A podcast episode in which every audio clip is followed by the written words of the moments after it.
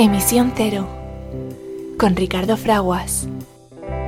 Imagine there's no heaven. It's easy if you try. No hell below us.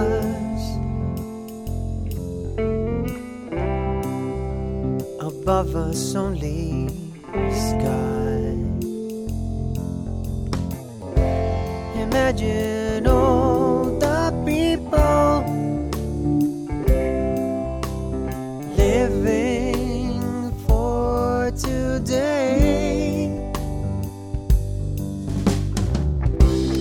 Hola amiga, hola amigo que te unes eh, a Emisión Cero, tu programa dedicado a la información y promoción de la sostenibilidad. Entendemos por sostenibilidad pues eh, atender a la posibilidad de eh, utilizar, pero también cuidar los recursos eh, naturales para satisfacer las necesidades del presente, eso sí, sin poner en entredicho que los que están por venir puedan hacer lo propio. Sostenibilidad no se queda solo en eso, mm, pasa también por conseguir lo que ya hemos conseguido en muchos territorios y es el ejercicio de los derechos humanos, que ni una sola persona que forma parte de la familia humana se quede sin poder eh, ejercer los derechos eh, humanos y que entre todos, pues como decimos, cuidemos la naturaleza que nos da la vida.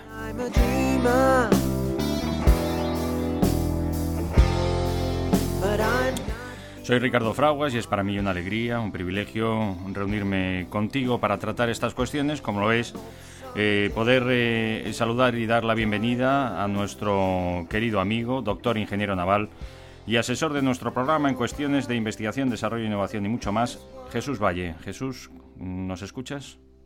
Os escucho perfectamente. ¿Qué tal todo, Ricardo? Bien, bien, bien, estamos vivos y como solemos decir, pues celebrando si eh, en la mañana que vivimos y en el día que vivimos, pues nos levantamos sin dolores y nuestros seres queridos están bien. Eso no le pasa a todo el mundo, Jesús. No, no, y también hay que dejar los pequeños dolorcillos son normales, ¿eh? O sea, vamos a hablar ya de dolores importantes, si no, no vale quejarse. A chaquillos, a chaquillos, sí, pues eh, mm, bueno, esta mm, eh, semana entramos de lleno en la reunión de nuestros máximos representantes para seguir avanzando. Eh, bueno, nos gustaría que fuera en la acción, pero de momento es en la toma de decisiones para, para que eh, nuestro paso por el planeta Tierra como seres humanos pues no afecte negativamente a, la existencia de la vida en el mismo. Y es que eh, con la manera en la que estamos eh, transformando la energía desde hace 100 años, eh, hemos alterado el equilibrio natural de las fuerzas de la naturaleza y estamos acabando con la vida del planeta, Jesús. Pues así es, así es, y tenemos que, que ser muy conscientes de ellos, tomárnoslo muy en serio e intentar revertir o por lo menos parar la situación en la que nos encontramos. Pues hoy vamos a atender a, la actualidad de nuestro gran tesoro común, las Naciones Unidas, y pondremos foco en esa cumbre del clima que se va a Egipto. Ya es la número 27 para acelerar el paso hacia eh, bueno, un cambio positivo que todos necesitamos, que es eso, cuidar eh, los unos de los otros y de la madre naturaleza que nos da la vida. Para ello es esencial reconocer que somos una sola familia humana con un destino común y por lo tanto pues podemos y debemos vivir como uno solo. Live as one. Leave us one. Leave us one. Leave us one. Leave us one. Es eh, la voz de Bernie y la voz del grupo Show Pay en esta preciosa versión de Imagine de Yoko Ono y John eh, Lennon que nos regalan siempre para comenzar nuestro programa Leave Us One.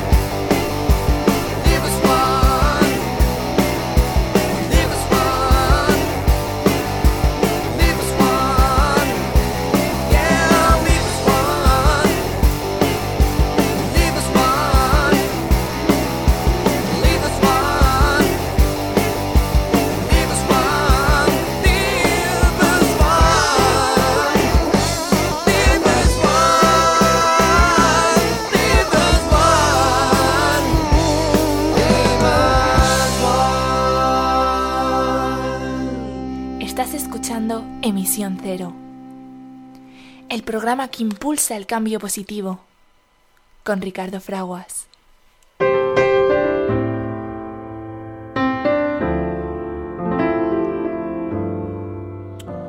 No nos cansamos de repetirlo. Vivimos en un momento crítico de la historia de la Tierra en el cual los seres humanos, eh, algunos más que otros, eso sí es verdad, tenemos la oportunidad de elegir nuestro futuro. Sí, porque a medida que el mundo se vuelve cada vez más eh, interdependiente y frágil, el futuro depara grandes riesgos, pero también grandes oportunidades. Para preservar nuestra existencia, es decisivo reconocer que en medio de la magnífica diversidad de culturas y de formas de vida, sí, somos una sola familia humana y una sola comunidad terrestre con un destino común. Tenemos eh, la responsabilidad que supone el privilegio de poder continuar la unión de esfuerzos y de voluntades para crear una sociedad global sostenible, fundamentándola en el respeto hacia la naturaleza, el ejercicio universal de los derechos humanos, la justicia económica y la cultura de la paz. En torno a este fin es imperativo que nosotros, los pueblos, las personas que habitamos la tierra, declaremos nuestra responsabilidad unos hacia otros, hacia la gran comunidad de la vida y hacia las generaciones venideras. Son las sabias palabras de la Carta de la Tierra de las Naciones Unidas que, como siempre, hacemos nuestras y vuestras aquí, en Emisión Cero. Estás escuchando Emisión Cero, el programa que impulsa el cambio positivo, con Ricardo Fraguas.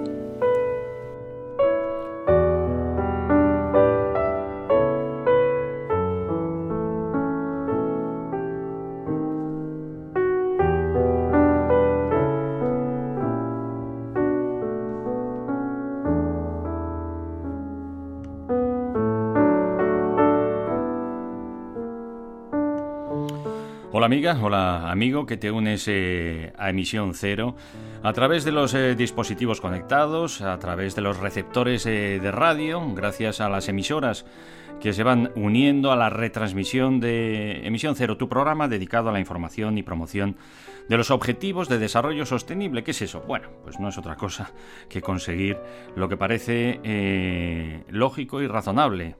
Eh, y es que todas y cada una de las personas que formamos la familia humana tengamos y podamos ejercer ya el privilegio de eh, los derechos eh, humanos y que entre todos pues hagamos lo posible por cuidar la madre naturaleza eh, que nos da la vida. Eh, esta semana nuestros máximos representantes eh, se unen de nuevo para seguir avanzando en las eh, acciones y en la creación de los marcos regulatorios tan necesarios, las leyes que nos encaminen a todos y que nos ayuden a todos eh, de manera eh, ordenada pues a llevar más allá esos objetivos de desarrollo sostenible y esa posibilidad de que eh, todos los seres humanos pues podamos gozar del privilegio de ejercer los derechos humanos y que todos protejamos la naturaleza que nos da la vida. Hemos avanzado mucho en este sentido. Eh, mm, pero nos queda mucho camino por recorrer y como sabemos y hemos recordado ya en tantas ocasiones, estamos en una situación de absoluta emergencia climática. ¿Emergencia climática por qué? Pues porque en los últimos 100 años y muy especialmente en los últimos 50, pues eh, hemos eh, fundamentado toda la energía prácticamente que consumimos los seres humanos pues de fuentes contaminantes eh, que por una parte mm, matan a las personas de una en una por el deterioro de la calidad del aire en nuestras eh, eh, ciudades acaban también con nuestros ecosistemas y con la vida natural. Y por otra parte pues están acabando con la vida en el planeta con el equilibrio natural de las eh, gases de efecto invernadero, eh, el equilibrio natural de las fuerzas de la naturaleza que permiten la vida en la Tierra tal eh, y como la conocemos. Emitimos tal cantidad de gases de efecto invernadero con la quema masiva e indiscriminada de combustibles fósiles todos los días para transformar la energía y para utilizarla también fundamentalmente para nuestro transporte y para calentarnos o para producir electricidad que hemos eh, alterado ese equilibrio natural de las fuerzas de naturaleza y estamos acabando con la vida del planeta. Bueno, pues no es nada nuevo, llevamos mucho tiempo hablando de ello, hemos avanzado mucho en la toma de conciencia, en la generación de compromisos, en la en, el cambio también de, de nuestros eh, procederes, de nuestros sistemas, de nuestros modelos establecidos hasta el momento también. Eh, los fondos que dedicamos eh, para la transformación energética, fondos de todos públicos.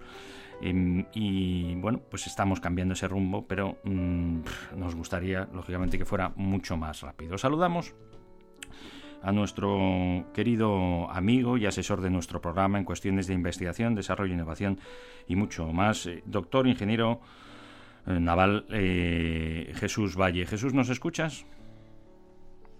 Os escucho perfectamente, Ricardo. ¿Qué tal? Muy bien, muy bien. ¿Cómo estás? ¿Todos bien de salud?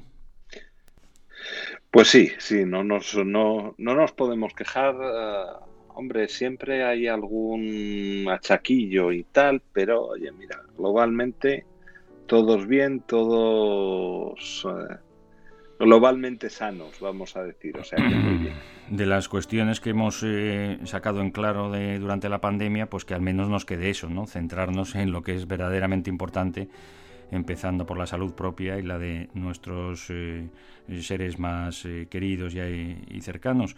Eh, porque no hay mucho más que todo eso, ¿no?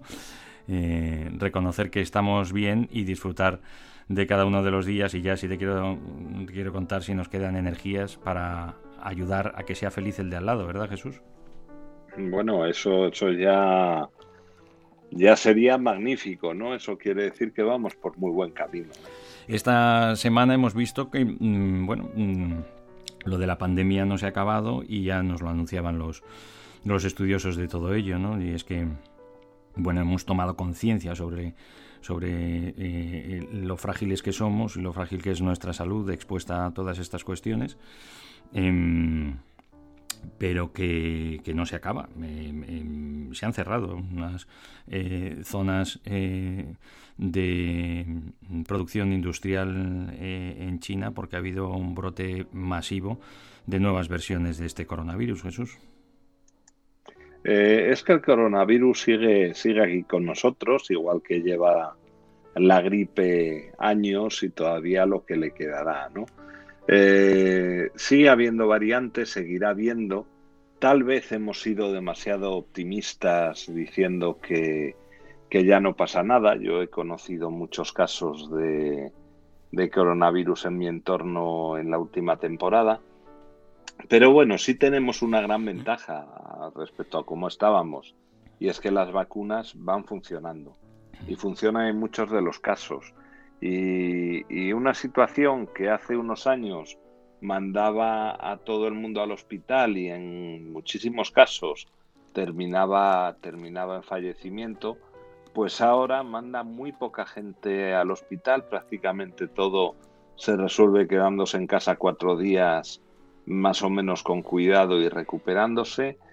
Y, y sí, sí, desgraciadamente sigue habiendo casos en los que, o bien porque afecta a la respiración o porque se tienen algunas enfermedades eh, que, que, que se, se reactivan, ¿no? O se vuelven más, más críticas por, por padecer el COVID, pues sigue yendo bastante gente a, a urgencias y sigue falleciendo gente del COVID. ¿eh? No, Mm.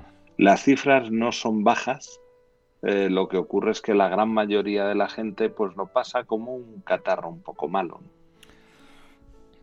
Nos eh, centramos eh, en la reunión que comienza em, en Egipto para em, tratar la posibilidad de avanzar más rápido en la lucha contra el cambio climático, en la erradicación de la dependencia de la quema masiva de combustibles fósiles y en la consecución del resto de los objetivos de desarrollo sostenible que pasa por el ejercicio de los eh, derechos eh, humanos y de la protección de la naturaleza. Cumbre número 27. La primera, recordamos, eh, y lo tenemos, la verdad es que bastante fresco porque mencionamos mucho el nombre de la cumbre de Río, pero fue la, el momento milagroso, como siempre, que conseguimos los seres humanos ponernos de acuerdo en cualquier cuestión y en estas de trascendencia vital para todos, eh, en la Convención Marco de las Naciones Unidas sobre el Cambio Climático en 1992. ¿Te acuerdas, Jesús? Eh, me acuerdo, me acuerdo, hombre, no estuve allí, pero sí me acuerdo de haber leído las noticias y de haber seguido la, la conferencia. Bueno, allí pusimos eh, de relieve y nos comprometimos a través de nuestros máximos representantes eh, a dejar de depender de los eh, combustibles fósiles. Fíjate dónde estamos, 27 años después, cumbre tras cumbre, siempre, bueno, pues con muy buenas voluntades y intentando generar la conciencia nece- necesaria no ya en, todas las ciudadanas y ciudadanos del mundo, sino principalmente, principalmente entre las personas cuyas decisiones nos afectan a la gran mayoría. Los propietarios de los grandes capitales, los propietarios y gestores de las grandes corporaciones, los eh, legisladores eh, y los gobernantes. Mm, hemos eh, avanzado, sí, hemos avanzado mucho en el desarrollo tecnológico y en el reconocimiento de que tenemos la capacidad de producir la energía que necesitamos los seres humanos de fuentes limpias y renovables, algo que permite además eh, el desarrollo eh, progresivo de todos los eh, territorios y el acceso al bienestar de más y más personas, por lo que eh, es capaz eh, o somos capaces de producir, de transformar la energía de manera eh, local y autónoma también para el consumo autónomo y además sin deteriorar ni el ecosistema local ni el global de todos. Mm, aún así, bueno, hemos avanzado también poniendo de relieve y poniendo encima de la mesa pues todo em, el capital de todos, el capital público que ha sostenido el modelo de la transformación de energía eh, basada en los eh, combustibles fósiles para el enriquecimiento, porque es así, de unos pocos. Algo que en sí no es negocio, porque nunca ha sido negocio eh, ni beneficioso el poder transformar la energía de los combustibles eh, fósiles por lo costosísimo que es, ¿no? ya si encima introducimos en la variable el tener que reparar los daños eh, a los ecosistemas y a las eh, personas por esta actividad, pues todavía menos negocio. Pero claro, supusimos o así reconocimos pues que mm, era la manera, la única manera y la mejor manera de transformar la energía y que hicimos pues dedicar recursos públicos, inyectar dinero de todos para que quienes operan eh, estas actividades pues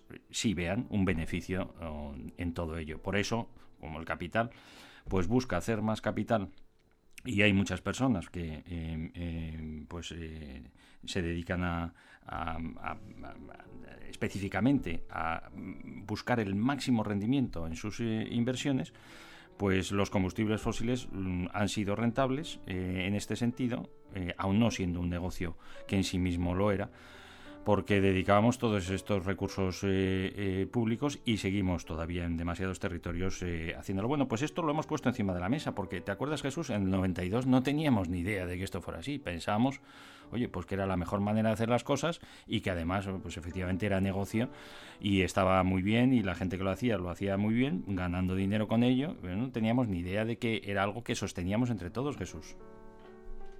Hemos ido aprendiendo, se nos han ido abriendo los ojos, hemos visto que existen nuevas realidades y nuestra forma de pensar, la de muchos, ha cambiado eh, mucho desde la época en la que pensábamos que es que no había otra alternativa a, los, a los combustibles fósiles y entonces era, era lo que había que utilizar, no había otra opción posible.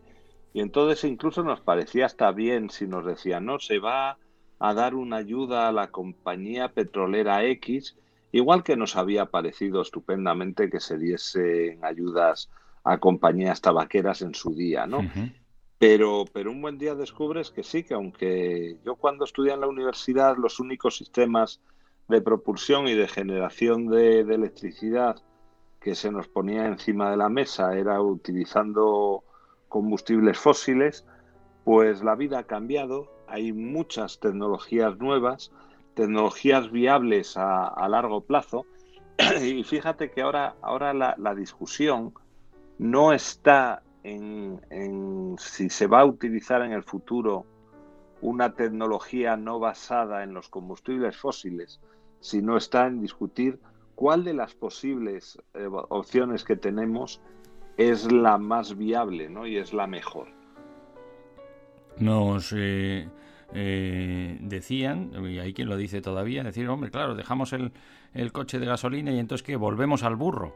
Y efectivamente, mm, pues no nos planteábamos que había otras cuestiones. Resulta que, claro, vosotros sí lo sabéis, porque a pesar de que nos comentas que eh, estudiabais en la facultad formas de producir la, energía eléctrica eh, eh, quemando combustibles fósiles, pues eh, hace más de 100 años que estaba inventado el motor eléctrico y que se habían utilizado los saltos de agua naturales para producir electricidad, ¿no, Jesús? Sí, lo que ocurre es que es que el problema no era tener la electricidad, era almacenarla. ¿no? Todos, todos uh, conocíamos las pilas, ¿no? Y todos conocíamos sistemas para generar electricidad. El problema era cómo uso yo esa electricidad o cómo la produzco en un vehículo que se está moviendo, ¿no? Entonces, bueno, pues, pues las nuevas tecnologías nos han ido ayudando y nos han ido abriendo los ojos y, yo siempre digo que una de las grandes ventajas que, tengo ahora con el coche eléctrico es que sé realmente cuál es la energía que consume un coche para, para funcionar. Yo antes cuando echaba cuando echaba gasóleo, echaba gasolina, a mí nadie me decía cuál era el poder energético de eso, ni llegaba a saber nunca cuánto consumía realmente mi, mi vehículo, porque no lo, no, no lo medía en kilovatios Bueno, hora, ni- ni, ni- lo ni, ni, en julios la energía, Claro, ¿no? claro. No, no, eh, simplemente lo medía en cuántos litros trabajaba aquello, ¿no? Mm. Sin, sin pararme a pensar si realmente esos litros eran razonables o resulta que yo le estaba echando una energía, un, un combustible que tenía un poder energético eh, pues muy superior a lo que yo estaba aprovechando, ¿no? Ahora sí que tengo clara la idea de que el consumo de un vehículo circulando a 120 por hora, pues anda por los 20 kilovatios hora, 22 kilovatios hora. Nadie nos decía entonces tampoco, ni reparábamos en ello, eh, que bueno, pues que íbamos desparramando la energía con los vehículos de motor de combustión. Eh, muchas eh, amigas y amigos que nos escucháis, pues tampoco, pues nadie nos lo ha dicho, pues no, no tenemos por qué planteárnoslo que eh, el mejor de los motores de combustión, pues a duras penas aprovecha el 80% de la energía que consume y que la desparrama y que no la aprovecha, pues por ejemplo en las, en las frenadas, ¿no? Tú ahora con tu vehículo eléctrico, eh, el motor, bueno, pues eh, genera electricidad al retener, en vez de utilizar las pastillas de frenos para, para detener el coche, eh, o ralentizar su marcha, eh, aprovecha esa energía. Pues claro, no te lo cuentan, pues no lo sabíamos. Si te dicen a la hora de comprarte un coche o cuando vas al concesionario, vas a alquilarlo, vas a, a hacer su renting, eh, mire, tenga usted en cuenta que este coche no aprovecha, vamos, a duras penas, el 20% de la energía que consume, contamina y encima va usted desparramando la energía y gastando gastando pastillas de frenos como un loco, que también contaminan, por cierto, con las partículas que, que se desprenden, eh, en forma de calor, porque claro, por eso usted no puede tocar el motor, porque esto está siempre, a- se pone eh, eh, muy caliente, porque va perdiendo la energía de esta manera. Y, y además, oye, es un coche que va a necesitar mantenimiento porque, claro, con ese estrés tremendo que tiene el motor de combustión, necesitamos cambiar los lubricantes, etcétera, etcétera. Eso no te lo cuentan al comprar un coche de combustión, sino a lo mejor nos lo planteamos de otra manera, ¿no, Jesús? No, lo, lo, lo más que te contaban era la aerodinámica del Hmm. coche, ¿no? Todos recordamos el Citroën CX que por fin bajaba el coeficiente aerodinámico Correcto. a Es 0,3, verdad. ¿no? Y hoy en día si te compras un vehículo, bueno, quitando los subs, que, que son también un, son un concepto muy curioso en el que por no doblar la espalda eh, admito consumir muchísimo más, ¿no? Pero bueno, eso ya son, son modas, son necesidades que se genera y no vamos a decirle a nadie que, que cuando se compra un coche que también considere cuál es el coeficiente aerodinámico que tiene, ¿no? Pero, pero, pero lo que sí está claro es que la, resistencia, la fuerza que tú tienes que vencer, eh, es una fórmula que todos los que sabemos mecánica de fluidos o hemos estudiado mecánica de fluidos sabemos, es un medio de la densidad del fluido por la superficie, en el caso de los coches, superficie frontal que presenta el coche, por la velocidad al cuadrado.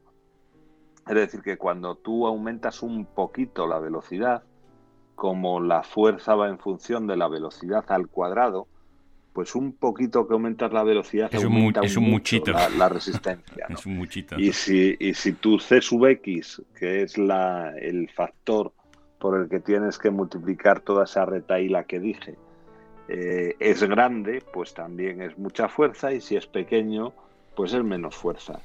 Eh, fue un hito cuando se, se bajó del 0,3 y hoy en día en vehículos, digamos, berlinas, pues es muy difícil encontrar vehículos que no estén rondando el 0,3 o 0,28 o por ahí. Es decir, que hidrodinámicamente, eh, perdón, aerodinámicamente, que yo enseguida me llevo todo a mi, a mi terreno, eh, aerodinámicamente se ha mejorado mucho y esa mejora aerodinámica, al fin y al ca- cabo, es energía que no necesitas eh, no necesitas emplear. Ya me da igual si te vas a mover con, con propulsión eléctrica de hidrógeno o, o un combustible fósil de los, de los antiguos, sino que, que lo, lo que haces es que, bueno, necesitas menos energía para moverte.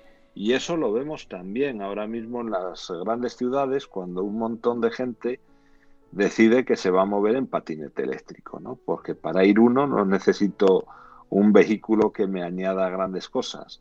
Ahí sí que tendría que hacer la pequeña salvedad de que a mí me parece estupendo que la gente se mueva en, vehículos unipersonales eh, bastante eficientes, como son los patinetes, pero por favor que cumplan las,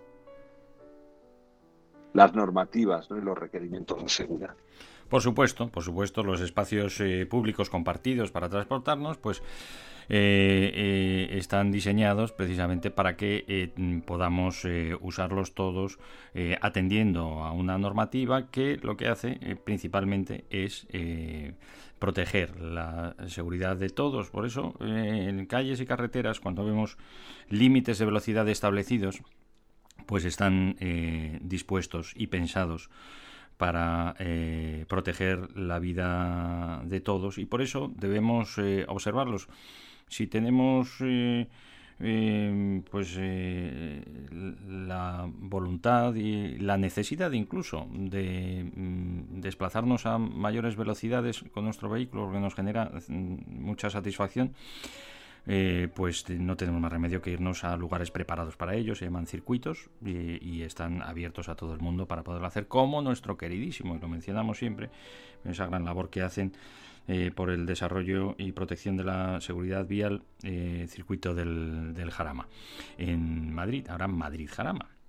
Eh, pero cuando nos desplazamos pues por calles, carreteras o por aceras también, pues hay que cumplir con la normativa establecida y si vemos que no es suficiente para protegernos, pues incluso ir más allá eh, y, mejorarla. Eh, bueno, en ese sentido hemos eh, avanzado también. Hoy estamos eh, hablando con nuestro querido amigo Doctor ingeniero naval y asesor de nuestro programa en cuestiones de investigación, desarrollo, innovación eh, y mucho más, eh, Jesús Valle, sobre eh, la reunión mm, anual de nuestros máximos representantes y de los principales agentes de nuestras sociedades, de la economía y de la política, para ir más rápido en los cambios que necesitamos para proteger la vida en el planeta y para no afectar con nuestra actividad humana de manera negativa y en este caso desastrosa como estamos haciendo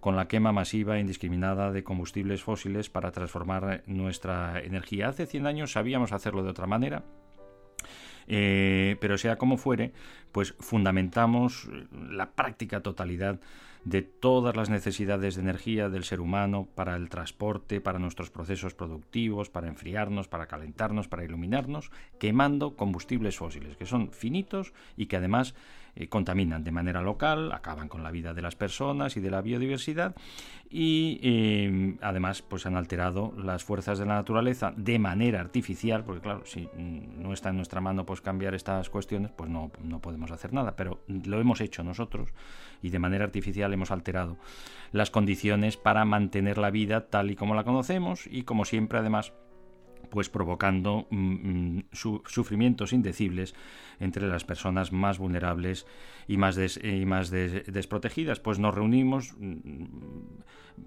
en, Egipto esta semana para eh, intentar ir más rápido en esa sustitución de eh, la forma en la que tra- transformamos la energía para hacerlo de manera limpia y renovable y dejar de afectar, como decimos, negativamente eh, a la vida eh, en el planeta. Mm, ¿Sabíamos hacerlo antes? ¿Sabíamos producir la energía de fuentes naturales? Sí, hace 100 años. Sabíamos aprovecharla para, para muchas cuestiones, también para el transporte con vehículos eléctricos y con motores eléctricos. Sí, sabíamos hacerlo.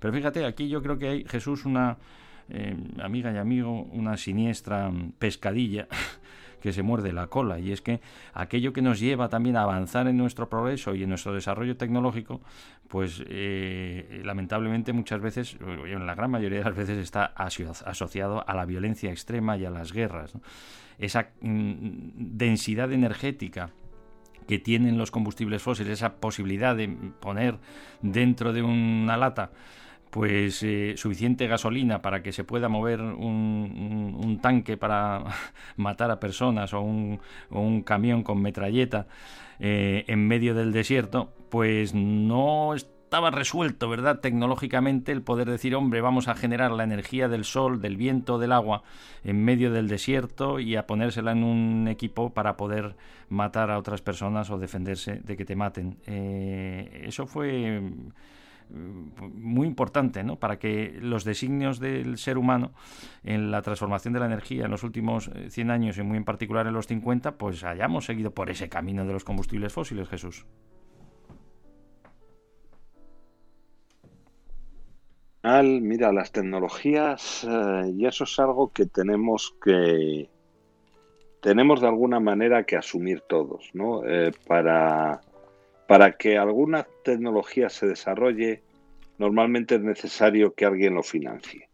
O sea, es muy raro que una tecnología muy avanzada pueda ponerse uno en su casa ¿eh? y, con cuatro pinzas, como ocurría hace un montón de años, desarrolle una tecnología avanzada. Las tecnologías avanzadas hoy en, en día se desarrollan eh, utilizando, bueno, pues eh, sistemas de financiación que permiten crear empresas o grupos de trabajo multidisciplinares que sean capaces de desarrollar ese tipo de Ah, o sea al final para ponerlo en claro muchísimo dinero muchísimos recursos públicos, ¿no? Por ejemplo, esta misma semana hemos visto el anuncio de la inversión de- del propio Estado español, en este caso con el dinero de todos, una decisión de nuestros representantes para invertir en el desarrollo del llamado hidrógeno verde para el transporte precisamente marítimo, ¿no? Con, con esta posibilidad de, de vinculación al sector privado de Marx, de la, la, la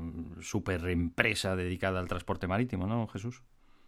Sí, sí, hay que, hay que, de hay que hacer eh, demostradores y hay que las, la, la investigación pasa fondos por una perdidos, serie ¿no? de Fo- fases, fondos ¿no? perdidos, fondos Claro. perdidos. Que eso, eso en, la- Hombre, en bueno. el sector privado, lo del fondo perdido no se lleva muy bien, pero con el dinero Sí. público, pues te tiras con pólvora del rey, claro. Bueno, el, eh, se tira con pólvora del rey, pero también se busca que dé, que dé rendimientos, ¿no? Porque hay que, hay que entender que si tú desarrollas una tecnología inexistente, no solamente estás quedándote con el conocimiento, estás quedándote con el desarrollo Y además no solamente, no solamente hay que ver la empresa que desarrolla, sino también todas las empresas subsidiarias que están trabajando o están proporcionando elementos a esa, a esa empresa que, de- que está desarrollando un nuevo producto. Y lo que sí es cierto es que tradicionalmente en la mayoría de los países, entre ellos España, quien más ha movido el I más D han sido los fondos de defensa. El, vector, Eh, la el, vector, el vector justificación- de la defensa, ¿no? Claro, el sector de la defensa siempre, siempre ha movido grandes tecnologías y siempre ha aparecido, o casi siempre, no voy a decir que en todos los casos, pero los grandes avances se han hecho con fondos públicos de, de defensa eh, en la que se desarrollaban tecnologías que luego más adelante se han aplicado al mundo civil, ¿no? Pero, pero todo comenzó, la mayoría de las veces, pues precisamente en ese ámbito de la defensa. Entonces hay una, hay una doble justificación ahí, ¿no? Hay un, hay un juego perverso. Y es eh, en defensa, en tecnología. Hombre, es cierto, pero, pero hay que medir siempre bastante bien, ¿no? O sea, a veces inviertes en, en defensa y estás haciendo una inversión en, tecnología y en bienestar, como procura hacer al menos el, el- el Estado español desde hace muchísimos años. Y sin embargo tienes un montón de países que eh, invierten en defensa eh, para la destrucción, para el ataque, ¿no? No para la defensa o para la mejora tecnológica. Y bueno, pues el, no dejar las cosas en malas manos también depende, depende de nosotros. ¿no? Pero esta dependencia de los eh, combustibles fósiles eh, se afianzó y se acrecentó en las grandes guerras, eh, Jesús, esa capacidad, decimos, densidad energética de, de la gasolina para poder poner en, en movimiento eh, los aparatos eh, bélicos, pues eh, al final impregnó todo, todos nuestros nuestras economías y nuestros procesos productivos también, ¿no? Sí, tomas de decisiones que se hicieron en su momento que nos siguen afectando todavía al día de hoy. La Conferencia de las Naciones Unidas sobre el Cambio Climático de este año se lleva a cabo en Sharm el-Sheikh, eh, en un contexto de fenómenos climáticos extremos, eh, una crisis energética eh, provocada por la guerra de Ucrania y, y datos científicos que reiteran que el mundo no está haciendo lo suficiente para reducir las emisiones de carbono y proteger el futuro de nuestro planeta.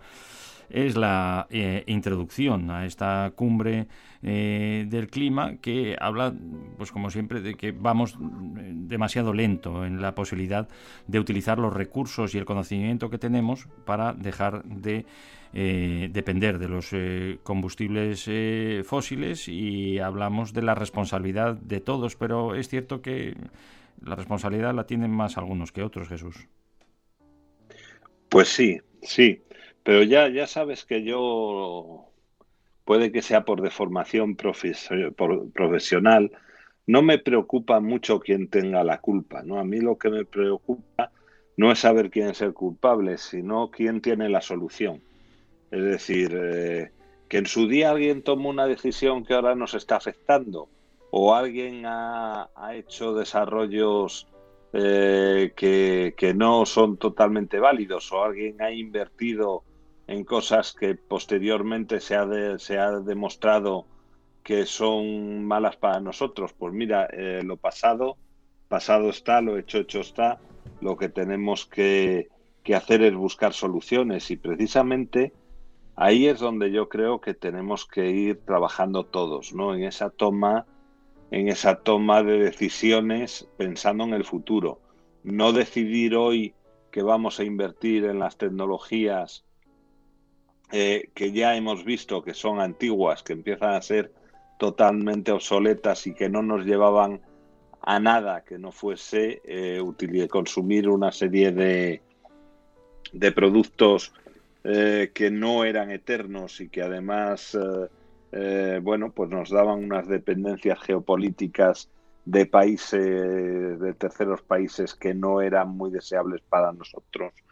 y que además contaminaban muchísimo y que esa contaminación mata gente y, la vida es incalculable, pero lo que sí es calculable al menos es todo, toda la inversión, eh, toda la inversión sanitaria que hay que hacer precisamente para paliar los efectos de, una serie de productos que se estaban consumiendo que no nos llevan a, van a nada. Eh, el cambio, a mí lo que me preocupa ahora mismo es que, de- que la gente eh, asuma que ese cambio positivo no es una idea de, de dos locos que de repente quieren hacer, quieren hacer dinero de esto.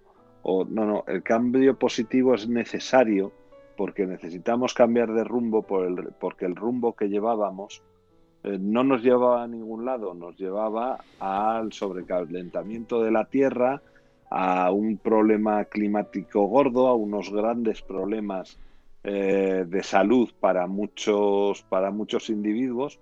Yo ya, ya he comentado en este programa que soy uno de los primeros que mi alergia viene producida por productos que emiten los vehículos diésel. Bueno, tampoco pasa nada, me tomo una pastilla y no tengo may- mayores problemas, pero si respirase un aire limpio, no, no necesitaría estar tomando esa pastilla que, que no te voy a decir que es que me afecte a mi salud, porque yo no noto que me afecte, pero ¿por qué la voy a tener que tomar si, si realmente me la puedo ahorrar? ¿no?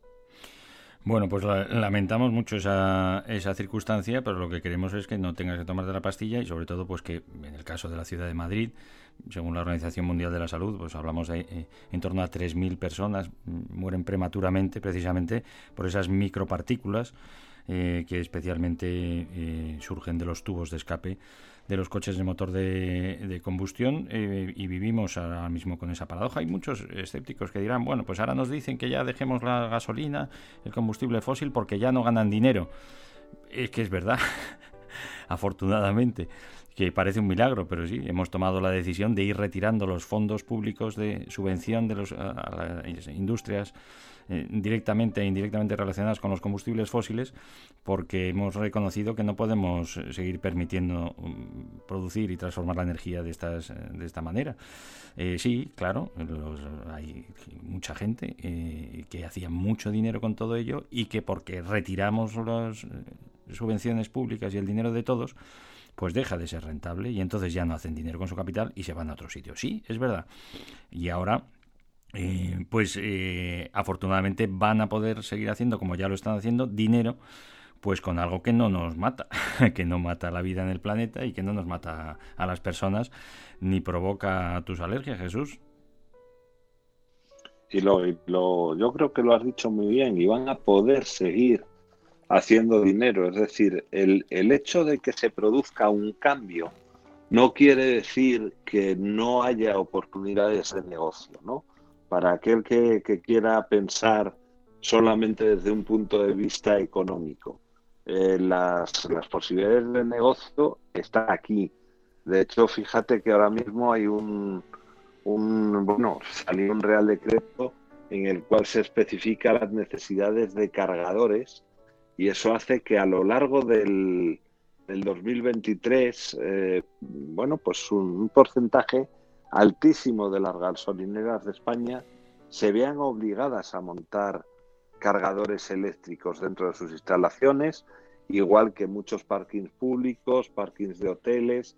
Bueno, pues ahí para el que es espabilado y, y llega el No. momento hay unas grandes oportunidades de negocio. No me digas que llegará el momento en el que no tendrá que extraerse el combustible fósil de la otra punta del mundo con el consumo energético, la contaminación que conlleva para trasladarla, para llevarla a todas y cada una de las gasolinas, de las gasolineras, por ejemplo, hablamos del territorio español, en unos depósitos que, claro, hay que revisar y hay que mantener, porque se trata de, un combustible que, que se quema y, y explota, y todas las medidas de seguridad que todo conlleva, y el almacenaje de esos litros y litros, y el transporte de esos litros y litros de gasolina, para luego su suministro y para luego quemarlo de manera contaminante. O sea que eso Eso con, con la electricidad no pasa. Mira qué maravilla. La verdad es que nos tenemos que recordar estas cosas, ¿verdad, Jesús? Porque a veces es que, dice, es que no, no nos lo planteamos. Claro, puntos de recarga. Sí, bueno. Generar la energía de manera local de fuentes limpias y renovables para suministrarla para el transporte, cuando ahora lo estamos haciendo de esa manera que parece de absolutamente, perdóname, de picapiedra total, José. Claro, yo, yo, yo cada vez me planteo más que sí, que eso va a ocurrir, pero que probablemente no sé si yo lo veré. Porque hace un momento lo decías, eh, tuvimos aquella, aquella reunión en el 92 en el que se tomaron unas decisiones eh, y estamos eh, ya, mira, camino, camino de, de 30 años, ¿no? Camino de Pasados 30 los años, sí. 25. Hace dos años, Camino hace dos 30 años, años. hace dos años estuvimos juntos en Madrid y, te- y Sí. reclamábamos y, y, vamos y estábamos perplejos tú y yo te acuerdas viendo cómo los propios representantes que acudían a la Cuma para debatir estos temas y acelerar la, el- la transición a, a la independencia de los combustibles fósiles que iban con sus coches de gasolina Yo no sé, ¿te acuerdas? Sí, sí. Y entra uno ahí en una dinámica que es una dinámica muy, muy difícil de, de, de asimilar, ¿no? De entender. Y, y si en estos últimos 30 años, pues eh, se ha hecho poco, mm, no voy a decir que nada, porque ha habido mucha gente haciendo muchas cosas, ¿no? Pero, pero pese a todo, poco con respecto a lo que había que haber hecho pues eh, no sé si en los próximos 30 años realmente se, se harán los deberes o cualquier excusa será buena. Nunca se Porque sabe. ahora la excusa, la excusa del, del suministro de gas de, Europa. por parte de Mm. Rusia, Mm. en vez de, en vez de dar esa, esa imagen de señores, no podemos depender de aquella de- del suministro de terceros países. no necesitamos y ¿Por no podemos Claro, no, no, no podemos y no necesitamos, en vez de llevar al- a, a una conclusión lógica que es independicémonos del uso del gas, independicémonos del, del uso de los combustibles fósiles, resulta que lo que está de- diciendo es justo lo contrario, es no, no, nosotros vamos a buscar fuentes alternativas de estos combustibles fósiles para no hacer los deberes que hace unos años acordamos que íbamos a hacer. Entonces, eh, la respuesta no está siendo la respuesta que lógicamente uno, uno entendería. Si tú, por ejemplo, al lado de tu casa tienes, tienes una, una vaquería y estás acostumbrado a tomar leche fresca de esa vaca Hmm. y pasado mañana resulta que, que las vacas desaparecen, pues igual te dedicas a beber otras cosas, ¿no? No te planteas el que te vas a traer la leche de, de 500 ki- kilómetros más allá. Pues eso precisamente es lo que se está haciendo aquí. No, no, yo no quiero renunciar a utilizar el combustible que siempre he utilizado. Yo no quiero cambiar las calderas de la gente. Yo no quiero cambiar los sistemas de, de, calefacción o, de, o con los que la gente guisa, aunque los nuevos sean más eficientes. No, no quiero hacer eso. Lo que quiero seguir utilizando, eh, pues eso, el burro que decías antes o el caballo, porque es lo que siempre he tenido, es lo que siempre me ha gustado y voy a buscarlo donde haga falta y voy a... No, no sé. salvando, salvando, No, salvando las distancias, que la vaca, el burro y el caballo no contaminan y no nos matan, y los combustibles fósiles que sí matan, pues es lo que queremos seguir. eh, bueno, Por o supuesto, o, algunos nos pero hacen como- seguir dependiendo de ellos, sí. Es como que en las cumbres eh, a alto nivel se habla de unas cosas, pero luego se hace todo lo contrario de aquello que se acuerda, ¿no? Y entonces eso, bueno, cuando lo sigues, da mucha pena porque, porque en la cumbre de este año vamos a volver a tratar a tratar temas que ya se trataron en la cumbre de, de, de Madrid y ya se trataron en París anteriormente y se trataron en muchísimos sitios y se sigue eh, con muy buena voluntad pero sin hacer nada. Y el tiempo pasa Mm. Eh, y cada vez tenemos sequías mayores, cada vez tenemos mayores problemas de salud y cada vez tenemos que ir dándonos cuenta de que tenemos que cambiar el rumbo. Y no vale eso de que lo cambien los demás y cuando ya esté cambiado, eh, yo me adhiero. No, el, el rumbo lo tenemos que cambiar entre todos, Claro. no solamente cuatro. Hombre, ahora tenemos una, un- grandísimas oportunidades también y, y- y por ver la parte del vaso eh, medio lleno, porque también eh, eh, es verdad, y además es que tenemos los datos ahí, en el 92, en la primera cumbre del clima, la de Río, donde, bueno, ya a través de nuestros máximos representantes llegamos a compromisos para reducir esa dependencia de la quema de los combustibles fósiles y reconocimos que estábamos acabando con la vida en el planeta, pues... no teníamos grandes alternativas los ciudadanos. Parece un milagro, la verdad es que es un milagro. O sea, ahora mismo en territorios como eh, los de la Unión Europea, eh, ciudadanas y ciudadanos podemos eh, decidir, sí, bueno, pues, qui- quizá en- de, de manera eh, incómoda, sobre todo, mm, mm, podemos decidir aquellos eh, eh, eh, que tenemos recursos suficientes para, para mm, vivir todos los días, ¿no? para llegar incluso a veces a, fin de mes, para tener nuestro techo y nuestro transporte asegurado, también el personal. estamos hablando de un parque móvil de casi 52 millones de vehículos eh, y somos esos los que estamos aquí. muchos tienen más de un vehículo y hay flotas de los mismos. Pues la gran mayoría todavía son de combustión, pero eh, eh, esa maravilla de que ahora existen ya eh, fabricantes azuzados por algunos innovadores y por algunos marcos regulatorios que hemos ido cambiando a mm, facilitar la posibilidad de que nos po- podamos utilizar vehículos no contaminantes. Hombre, pues sí, es verdad que todavía no hay la infraestructura necesaria, que nos gustaría que cuando paramos en un cargador pues sepamos que funciona, cuando vamos a recargar la energía para seguir adelante. Eh, eh, eh, bueno, pues resulta un poco incómodo, pero tenemos la opción. En el 92 ni tú ni yo ni, ni nadie eh, podía decir, oye, pues me voy a desplazar en vehículos no contaminantes a duras penas en algún tren que utilizara energía eléctrica producida de, de- saltos de agua, porque empezamos todavía con los generadores eólicos y con los paneles fotovoltaicos.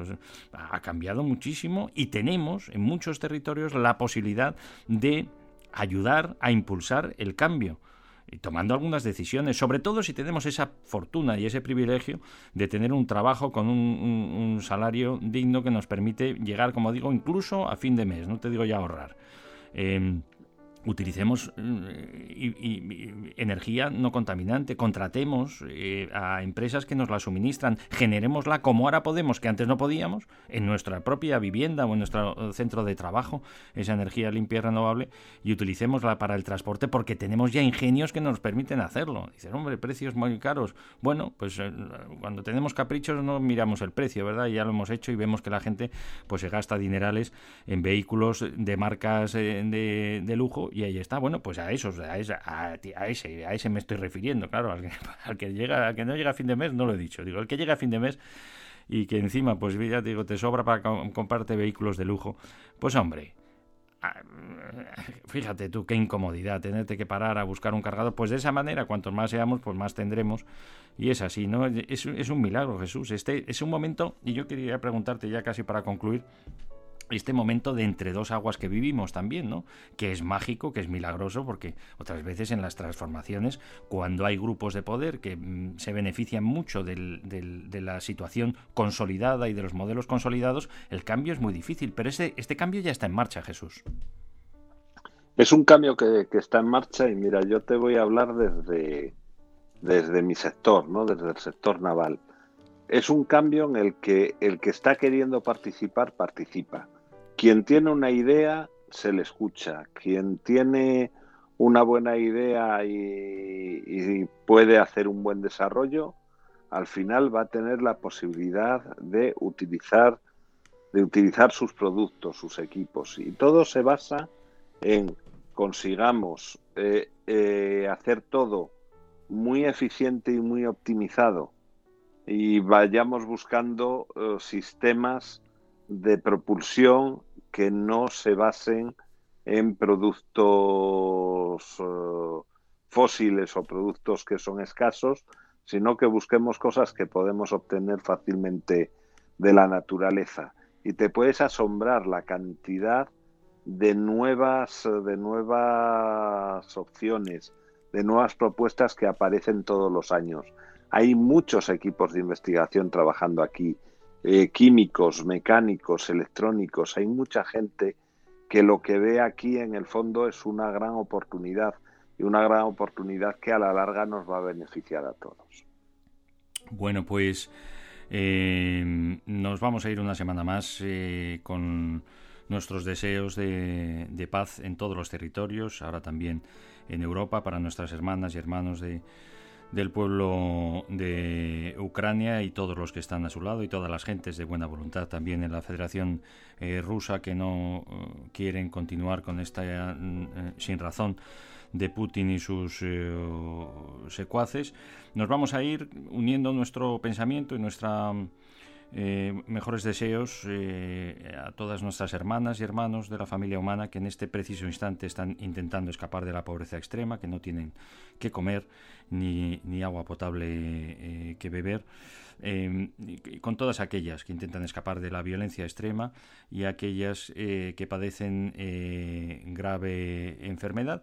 Y nos unimos en el deseo de que esta cumbre del clima de, eh, Egipto, la número 27, pues nos ayude a acelerar eh, esa sustitución de las fórmulas de transformación de la energía y de su consumo para dejar de depender de la quema masiva e indiscriminada de combustibles fósiles y mm, aprovechar las fuerzas de la naturaleza que son eh, de momento inagotables y poder transformar la energía y consumirla sin contaminar, sin hacer daño ni a la vida animal ni vegetal, ni por supuesto a los seres humanos, n- ni a los que están por venir, eh, alterando el equilibrio natural de las fuerzas de la naturaleza que permiten la vida tal y como la conocemos. Y queremos que esta cumbre del clima de Egipto pues sirva para avanzar en el objetivo fundamental. Son dos, dos pilares fundamentales eh, ahora mismo en los que centramos nuestros esfuerzos y voluntades comunes. Es el ejercicio universal de los derechos humanos y la protección de la naturaleza.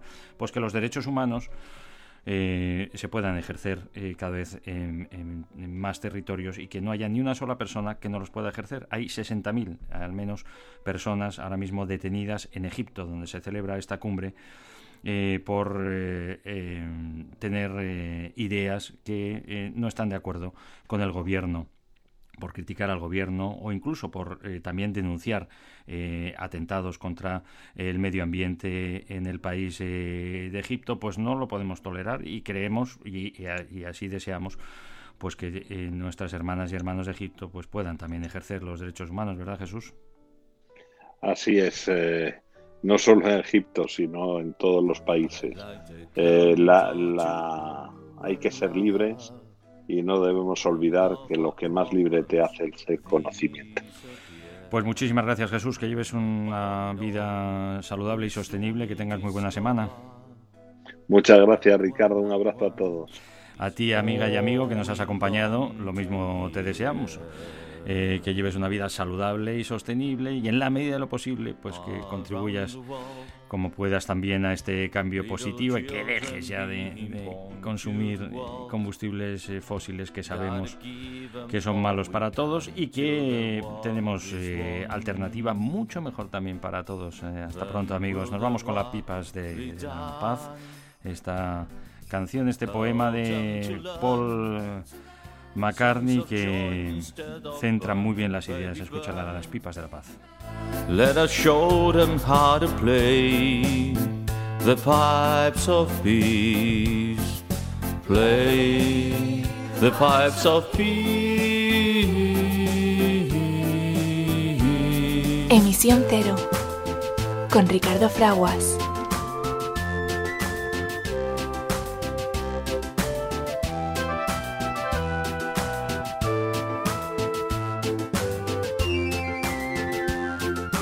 Held them to learn songs of joy instead of burn, baby, burn.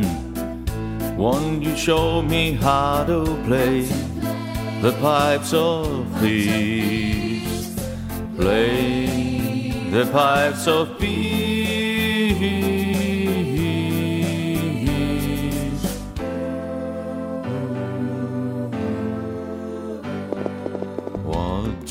Say?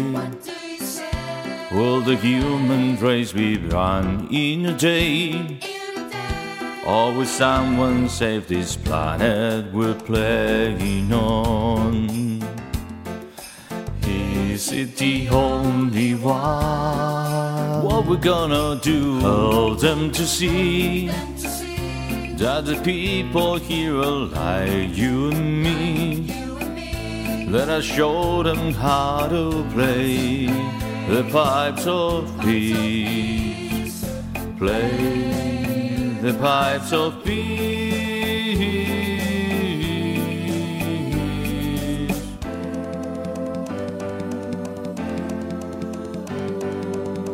I like the candle too. I love. In love, our problems disappear. But all in all, we soon discover that one and one is all we long to